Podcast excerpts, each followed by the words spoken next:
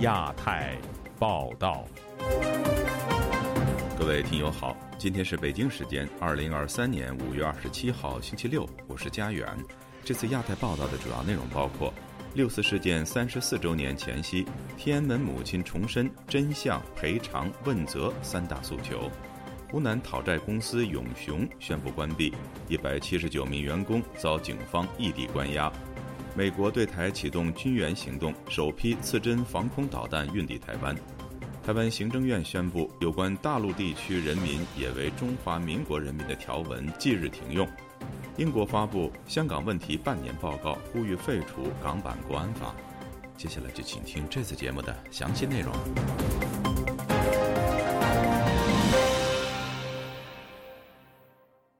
六四事件遇难者家属组织天安门母亲一直坚持真相、赔偿、问责三大诉求。三十多年过去了，六四在中国仍被视为禁忌。当局的严厉管控手段让先后离世的难属留下遗憾，但部分仍然在世的难属认为，即使人事全非，中共对这场历史悲剧仍责无旁贷。请听记者高峰的报道。一九八九年六月四日，张景丽的丈夫刘永良独自前往北京天安门，结果遭到枪杀。去世的时候只有二十六岁，遗下的妻子和当时一岁半的儿子。三十四年过去，张景丽作为难属代表，在天安门母亲脸书专业发言。他说：“在这漫长的三十余年中，生活上的困难我都可以忍受承担。”心中的苦却没有地方申诉，精神上的痛苦一直伴随着我，并质疑有什么事情一定要出动全副武装的军人、坦克、真枪实弹，在北京街头、在天安门广场向手无寸铁的学生和市民开枪才能解决呢？失去丈夫，她很痛苦。如果没有家人对她的帮助的话，她根本就没办法能够生活下去。那像我当时我去失去丈夫，就是说我面对我的孩子，我也得要勇敢的活下去。随着你他们年纪大了，他们有机会再站出来说话的时间没有那么多了。天安门母亲发言人尤维杰接受本台专访时透露，过去一年再有七名难属去世，多年来累计已经有超过七十名难属离世。他说：“虽然当局企图抹去人们心中这一残酷事实的记忆，但难属的诉求不变，就是真相、赔偿、问责。我们应该是说非常诚恳的想跟政府对话。就当年的惨案，政府一直回避自己的责任。最遗憾的是，在他们活着的时候，没有看到六四惨案有出自于政府对各个家庭的交代。”一位已经去世的难说，他自己就说：“我们一定要坚持下去，这件事情不能够放弃。”习近平掌权的十年被普遍认为是给中国带来巨变的十年，无论政治还是言论自由都在走回头路。但尤维杰认为，平反六四，现政权责无旁贷。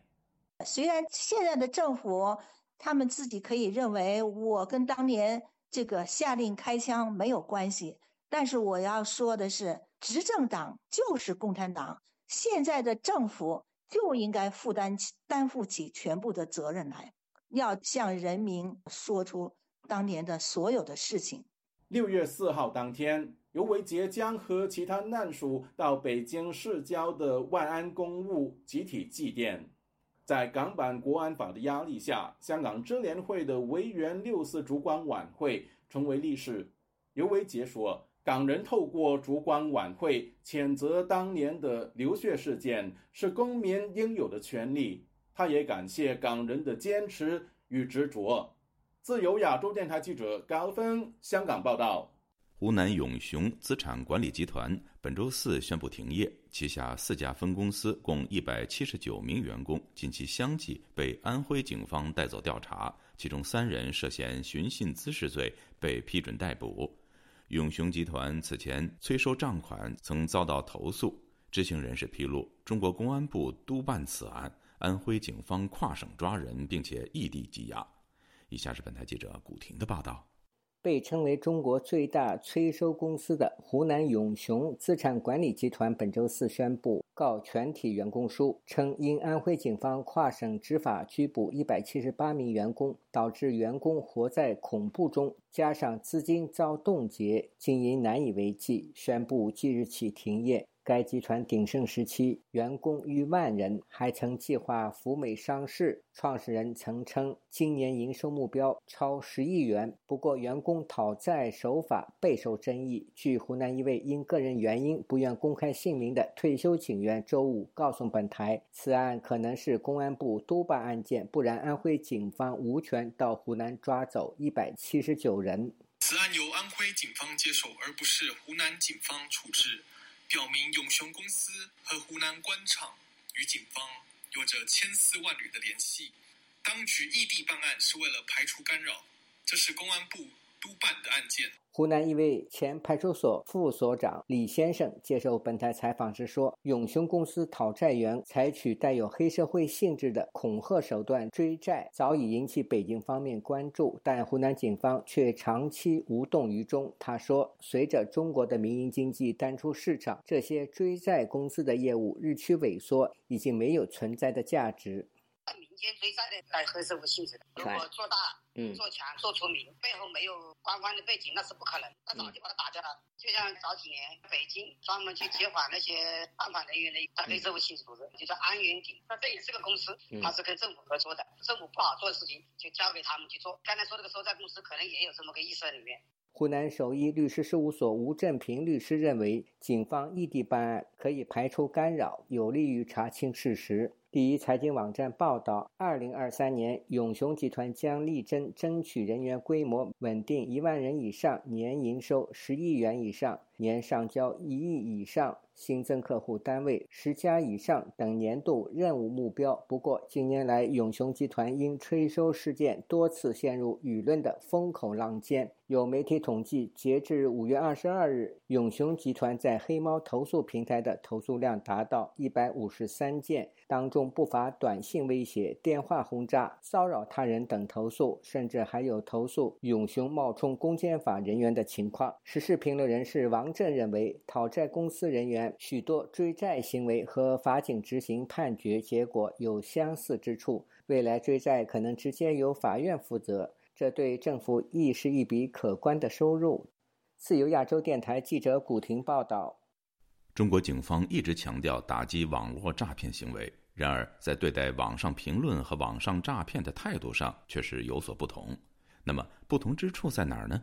请听本台记者陈子飞的报道。中国多地的公安部门本周四均在官方微博发布防诈骗的提醒，表示近期有多个网民收到抢击枪毙的诈骗信息，内容指收信人涉及信贷诈骗，但缺席出庭，已被天网定位，已通知当地的执法部门，带同枪支上门执法。如果能在收到信息当天在网上接清欠款，可以撤销执行等内容。大批网民和博主有发文和视频讨论中国诈。诈骗问题的严重情况，关注事件的中国网民梁广对本台表示，疫情后与诈骗相关的信息比以前多，种类五花八门。他也曾经收到冒充公安的诈骗信息，有的是与商贸合作啊，有时候什么冒充是银行的，冒充公安部门的。什么刑警大队呀，什么要叫你做笔录，把你先吓得晕头转向的各种形式了，甚至有的是非常清晰你住在哪里，有多少存款，很多人受这些蛊惑去上钩。猖獗通知的关键词，在北京公安官方微博“平安北京”发布同一则提醒时，再度引起网民热烈讨论。因为发文同时加有“真的无语死”的形容，使“平安北京”无语死了的关键词成为微博的热搜。网民嘲讽。公安机关的态度让人感到无语，也有网民质疑公安部门为何只是发文提醒而不执法。江苏宜兴时事评论员张建平认为，公安机关对诈骗信息表达无语死了，引起网民热烈反应，是对公安部门执法的态度和取向的不满。你比如讲，李文卓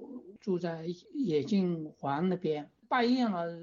公安去骚扰，他就已经荒唐到匪夷所思的地步。公安机关作为刀把子，它的主要职能已经不是维护社会的公平正义。公安机关它只要拿出对这个言论审查的十分之一的力量来针对这些诈骗行为，那就很容易遏制。所以呢，公安用这个无语的这句话呢，老百姓是不买账。这个才是公安没有公信力的这个根本原因。时事评论员方圆也曾经是网络诈骗的受害人，他认识的朋友也曾受骗，但他表示向公安报案时被冷待。个人损失过六千多块钱，被诈骗了。去公安报案呢，公安很冰冷，对这种事情没什么热情。嗯，一些虚假项目的投资被骗了以后呢，去报案，他们也是推脱不给立案。相对应的呢，那么几次呢，我们在网上写文章呢，他们却。积极主动的找我们去谈话，在执法方面是有明确的倾向性的，也就是对国民受到伤害的这种事情，基本上不感兴趣。方圆表示，公检法部门需要提醒公众不要相信如此荒谬的诈骗信息，也反映中国民众怕得罪公检法部门，对荒谬和不可信的要求也会先服从的心态。公检法的公权力过于强大，平民百姓们恐惧的更愿意去相信这些东西是真的。因为现实当中，如果你不去配合、不去顺从，那么你的后果是可想而知的。所以这种恐惧感就被诈骗集团所利用了。他表示，民众难以期待公安部门会有打击诈骗的行动，只能靠增加自己的法律知识，自求多福。就亚洲电台记者陈子飞报道。台湾的国防部日前证实，美国对台启动五亿美元军援行动，首批刺针防空导弹已经运抵台湾，并由台湾军方接收。今天，本台记者夏小华发自台北的报道：美国政府二零一九年宣布售台 FIM 九二肩射式刺针防空飞弹，延宕至今还没有交货。台媒报道，波音货机二十四号深夜抵达桃园机场，载运了一批美方援台的 FIM 九二肩射式刺针防空飞弹。由台湾军方接收，台湾国防部二十五号对此低调证实，这批飞弹并不是台湾采购的项目，而是美国国防部长奥斯汀日前所指，美国政府动用总统拨款权计划，向台湾提供五亿美元的军事援助。奥斯汀十六号在国会听证会说，为台湾提供重大的额外安全援助。台湾国防部战规司长李世强二十五号说，援助品项先前已经确定，而且都是现货，最近就会开始进行。台湾国防安全研究院所长沈明世二十六号接受自由亚洲电台采访指出，中共的直升机的威胁，我们过去跟美国订购的刺针飞弹，那也许有一些还没有送抵台湾。美国总统拜登用这个总统拨款法案的方式，第一批先提供台湾刺针飞弹，我想是非常合理的，权衡了乌克兰的需求，还有目前台湾国防或者防卫的呃最急迫的项目。中华战略前瞻协会研究员接种接受自由亚洲电台采访，也指出，台湾军方争取购买自针飞弹超过二十年，美方原本拒绝出售，到特朗普时期决定出售。因为现在美国的印太战略，哈，它基本上就是希望中国大陆周边各国。能够跟美国保持高度密切的合作了，所以如果台湾的民众因为这个军售的迟交的问题迟迟无法解决，而产生了对美国的怀疑，那可能长久以来，他可能认为对他确保台湾跟美国在重大议题上的合作可能会有顾虑。相信我们的行政部门、我们的 政府也一定会去希望美国先采取一些行动，一定有助于政府的选情跟声望嘛。接种指出，次针飞弹是单兵监射，单兵就可以操作，近距离及低空射程五至十公里。基层部队在第一线的时候，遭到敌人的，比如武装直升机或者是战斗机的时候。常常没有办法得到很绵密而有效的防空掩护。沈明是提到，冷战时期，美国也曾经对台采取军事援助，提供武器系统、弹药给台湾，台湾不用付费。台美断交之后，有《台湾关系法》，军售武器弹药台湾多年，未来可能在援助标枪飞弹和托式飞弹。接种说，美国总统是。把台湾的在这个武器的分配的顺位上，应该是稍微提前了一点，才能够在现状之下先拨一些库存的这个次针飞弹给我们。这个东西需要观察，说这个是目前在这个案子上的特例，还是说以后我们中华民国的顺位都提前了？近日媒体报道，美国已经要求北约提供资料链系统给台湾。显然，台湾和北约不止军事教育交流，只管通勤的交流也提升。沈明是说，表示说未来北约的美制的武器系统，或者是呃台湾的美制武器系统啊，在作战的时候能够构成通联，某种程度就是可以联合作战。自由亚洲电台记者谢小华台北报道。伴随美中竞争升级，台海局势成为各界关注的焦点。美国军方高级官员和多位学者近日针对台湾安全问题和地区局势走向发表了看法。以下是本台记者唐媛媛的报道。中国声称台湾问题属于内政，但国际社会显然有不同的看法。第七国集团峰会发表声明，反对以武力片面改变台海现状，并重申台海和平稳定的重要性与国际社会的安全与繁荣息息相关后，美国军方高级官员再次就台海局势表达高度关切。美国国防部印太事务助理部长拉特纳周四在华盛顿智库战略与国际研究中心的研讨会上指出，拜登政府始终遵循一中政策。Our policy has not changed. 美国对台议题的政策没有改变，我们遵守《台湾关系法》及一中政策。我们致力于维持台海现状，我们不支持台湾独立。我们认为维持现状对印太地区是最好的选项。拉特纳谈到，美国会继续依照《台湾关系法》强化台湾的防卫能力，并且确保遏阻中国的武力威胁。依据《台湾关系法》，美国要信守协助台湾发展防卫能力的承诺。这项法案也要求美国有能力应对中国可能的胁迫。我们会持续这么做。我有信心，我们现在的贺阻很有力。所以，美国官员常说。台海战争并不是无法避免，也不是近在眼前。北京不会愿意承担开战所产生的巨额成本。我们会确保这样的状况持续。周四当天，华盛顿智库布鲁金斯学会还举办了另一场研讨会，关注台海局势的未来发展。华盛顿智库德国马歇尔基金会印太项目主任葛莱伊在会上指出，他认同美国官员有关台海战争并不是无法避免，也不是近在眼前的说法，但前提是不要触碰到中国红线。If Taiwan actually 如果台湾宣布独立，如果台湾与美国签订共同防御协定，或是如果美国承认台湾为独立主权国。无论习近平认为解放军准备好了没有，他都会有需要对台动武的压力。葛莱伊强调，中国的对台政策并没有改变，习近平没有放弃和平统一台湾，也没有设置攻台时间点。同时，中国高层官员也清楚知道，解放军还没有做好准备。不管是民间或是军方的领导人都清楚知道。解放军在作战以及指挥方面都还有很多缺陷。他们知道解放军现代化的程度还不足以打赢地区战争。自由亚洲电台记者唐媛媛，华盛顿报道。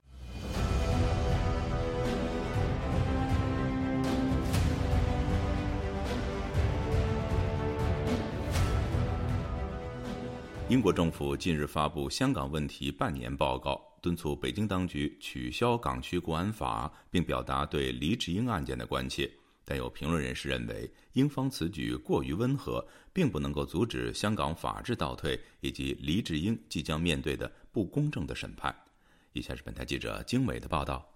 路透社二十六日报道，英国外交部近期向议会提交去年下半年中英联合声明在港执行情况的香港问题半年报告，并敦促北京当局取消港区国安法。英国外交大臣克莱弗利在这份报告中指出，他在今年二月的联合国听证会上强调了香港当局如何利用国安法镇压反对派人士。他呼吁北京当局落实联合国人权理事会去年七月在一份独立调查报告中提出的建议，取消二零年北京在香港实施的国家安全法。他特别提到，今年九月将面临国安罪名审判的香港媒体大亨黎智英，并表示他本月已向中国国家副主席韩正提出了对黎智英案的关切。身在加拿大的知名香港活动人士袁公仪本周五告诉本台，英国及民主国家应采取更强硬措施，联合向中国政府施压。英国呢，应该老早呢去联合国也好，海牙的法律法律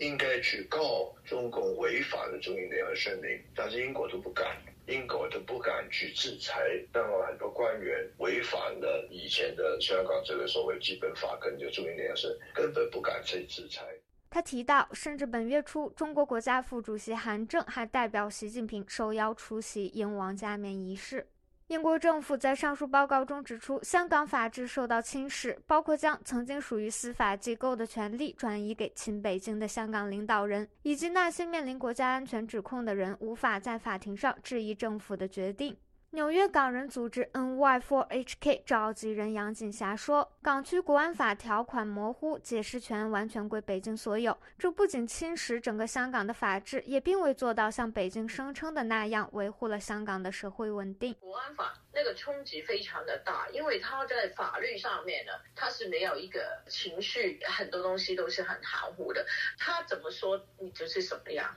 他的那个法律没有说定型在一个框架里面，与那个世界上面的那种人权，就特别是那种先进国家里面的人权法律里面都是有冲突的。上周，香港法院驳回了黎智英有关聘请英国律师代理该案的司法复核申请，但袁公仪认为，黎智英作为持有英国护照的港人，依法依规聘请外籍律师，以避免不公正审判，完全正当。杨锦霞欢迎英国等西方国家对香港民主状况的关切，但她对即将来临的黎智英案庭审能否保持公正，并不抱太大希望。与此同时，中国外交部发言人毛宁在二十六日的例行记者会上表示，中国政府治理香港的法律依据是中国宪法和香港基本法，绝不是中英联合声明。香港政府亦对英国的报告表示强烈不满和坚决反对，并敦促英国立即停止干涉纯属中国内政的香港事务。香港政府发言人还强调，有关权利和自由并非绝对。自由亚洲电台记者经卫华盛顿报道。随着大批港人流散海外，有关香港的研究成为学术热门话题。英国萨里大学成立欧洲首个香港研究所，希望进行更多针对香港的学术研究，帮助决策者了解香港社群。研究所也正在筹建全新的香港研究图书馆，计划收集包括香港禁书在内的图书。以下是本台记者吕希发自英国伦敦的报道。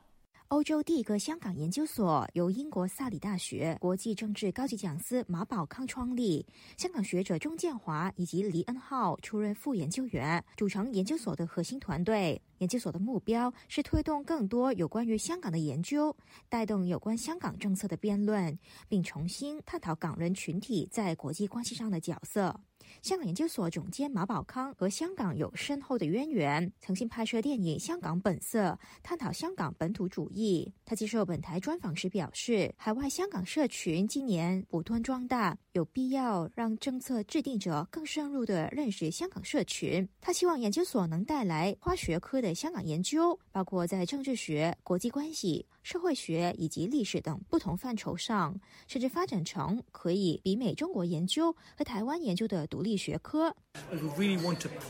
我们希望推动香港研究向前发展，无论是在理论还是研究方法上，使香港研究能壮大成为一个独立的学科，就像中国研究和台湾研究一样。近期，香港公共图书馆不少敏感书籍被下架。马宝康正在萨里大学建立全新的香港研究图书馆，目前已经收集一定数量有关香港研究的图书，可供学生查阅，并正筹办网上图书馆。他表示，当准备工作完毕，将会呼吁港人捐出藏书，以保存和香港有关的著作。今年，中国留学生成为不少英国大学的重要收入来源，不少大学因而有所继位。不过，马宝康表示，萨里大学校方完全支持成立香港研究所。而目前在校内举办的香港活动，也没有受到小粉红的滋扰。香港研究所周四举行开幕仪式，邀请到有学术背景的英国政府中人。被问到英国今日对华态度明显放软，会否影响对港政策？英国外交部亚太研究小组主管杰马奥尼尔表示，英国政府需要根据很多不同因素，持续调整对华论述。政府需要考虑一系列威胁，包括国家安全、价值议题、保护英国海外公民、经济增长议题等。所有这些都对英国很重要，牵涉国家利益，这是需要保持一致的。他表示，即使在某些问题上有分歧，英国政府仍然必须继续和国际伙伴谈判，包括中国。他相信，如果双方有更多的沟通渠道，就有更多的机会在争议问题上进行对话。内阁办公室副主任帕申斯表示，政策制定者会不断阅读学术研究等资料。研究者如果能更好的总结研究成果，并解释他们的建议，将会有助政策制定者在百忙当中快速理解、协助政策制定。自由亚洲电台记者吕希，英国伦敦报道。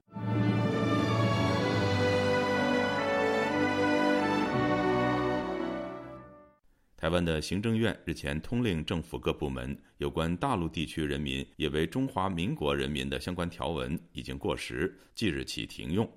据悉，一名中国大陆男子五年前在台湾旅游时不幸遇难，高雄法院曾经援引上述条文作出赔偿裁决，而台湾的行政院的最新表态引发舆论热议。以下是本台记者黄春梅发自台北的报道。前姓男子二零一八年八月来台骑自行车环岛，行经高雄路竹区，因碰触的路灯漏电遭电击身亡。死者家属来台提国家赔偿。高雄市养工处在一审时认为，死者是大陆地区人民，不适用国家赔偿法。但高雄地方法院认定，高雄市养工处有疏失责任。同时，大陆地区人民也是中华民国人民，判养公处败诉，而二审也维持一审原判决。民进党立委郑运鹏日前在立法院质询时指出，他不反对以人权为由赔偿，但该判决理由是根据三十年前法务部的函释，这显然不是现行法律和国民情感，要求法务部废除该函释。法院故意的嘛？